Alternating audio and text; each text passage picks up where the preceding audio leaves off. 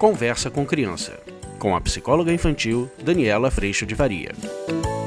Olá, eu sou a Daniela Freixo de Faria. Hoje a gente vai falar sobre o que não fazer quando as crianças estão frustradas e os pais também.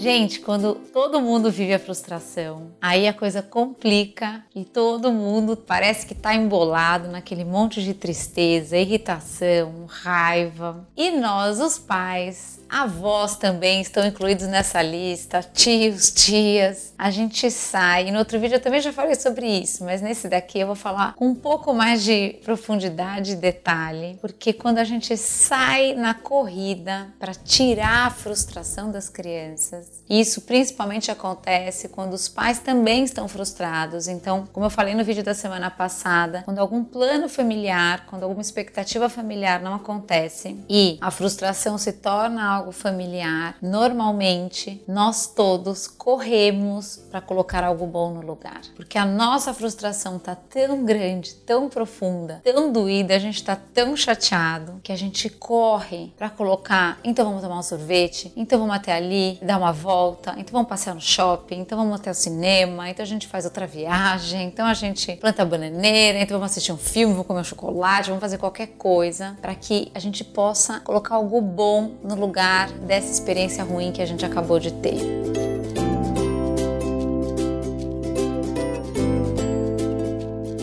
E às vezes lidar com a frustração da criança isoladamente, porque o amigo não quis brincar, talvez a gente tenha muita clareza desses momentos. Porque eu perdi a minha bola, ou porque minha bola furou, porque eu não vou ter aquele brinquedo naquela hora. Talvez essas frustrações isoladas das crianças, a gente tenha muita clareza para lidar com elas. Talvez seja mais fácil lidar, porque você não está frustrado. Mas quando você se encontra frustrado porque algo não saiu como você esperava, ou principalmente quando isso envolve todo o contexto familiar, quando envolve um plano familiar, aí sim a gente pode cair na grande armadilha de sair correndo, porque a gente tem este poder, a gente passa o cartão, a gente se vira para pagar depois, a gente corre para tomar o sorvete, a gente dá qualquer jeitinho para que tudo fique bem rápido. E quando a gente faz isso, gente, a gente está passando uma mensagem para as crianças muito perigosa. Primeiro, a mensagem como eu falei no outro vídeo, de que a gente ainda tem que continuar meio que enfrentando esse fluxo da vida, não aceitando essa resposta de que há algo aqui para aprender, há algo aqui para viver, há algo aqui nessa experiência que a gente pode tirar proveito, é, no sentido do aprendizado, no sentido do estar em família, no sentido de que se aquilo que eu esperava não aconteceu, nossa, vamos olhar o que, que a gente tem aqui para usufruir e para encontrar. Pode ser que a gente viva um uma super experiência enquanto família.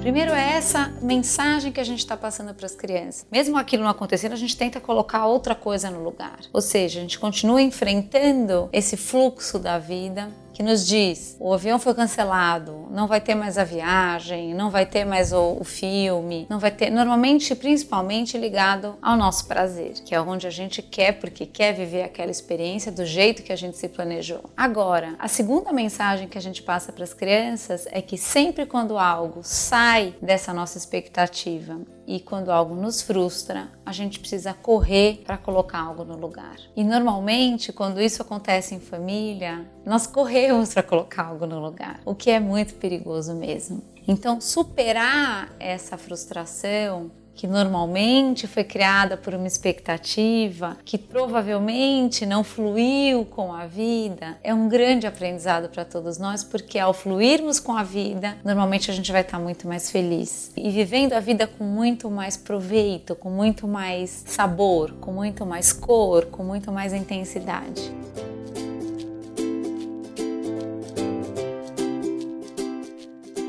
Agora, quando a gente tem este processo e a gente está lá, a família toda está telada, todo mundo está frustrado, o que é que a gente pode fazer? O caminho é sentar todo mundo junto e abrir o coração e contar para as crianças o que é que está acontecendo. Contar que foi isso, o que a gente esperava, que não deu certo, que a gente está triste, mas que agora o que a gente tem é, são essas opções. A gente tem aqui ficar em casa, a gente tem chamar os amigos, a gente tem a possibilidade de fazer estes planos que estão dentro dessa nossa possibilidade de sim, dessa nossa vida que está aqui ao nosso redor. E dentro disso, a gente também tem duas opções ser feliz e grato com essa nossa possibilidade ou sofrer com tudo o que a gente queria dentro do nosso controle viver e não vai viver.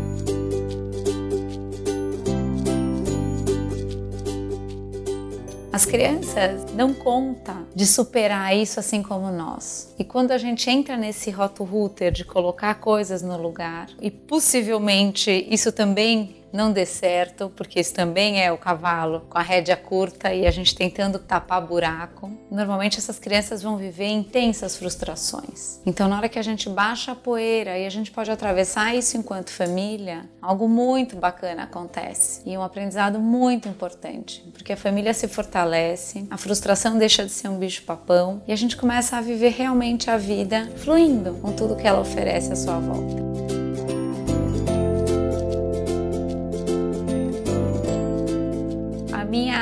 Grande preocupação é que, enquanto adultos frustrados, a gente não ensine nossos filhos a colocar algo no lugar. Enquanto adultos frustrados, a gente não ensine nossos filhos a enfrentarem a vida no sentido de serem até prepotentes ou arrogantes com a vida, no sentido da tentativa de controle. E que a gente possa, assim, convidá-los com o nosso exemplo, mas para isso a gente precisa fazer isso primeiro, para sermos todos muito gratos, muito entregues e muito atentos para todos os aprendizados e todas as maravilhas que a gente pode viver do que a vida está trazendo para nós o tempo todo. Fazer planos, sim, com que a gente pode planejar a nossa volta e receber esses avisos, essas sincronicidades, esses sinais, com toda essa sabedoria e coração aberto, o coração cheio de gratidão.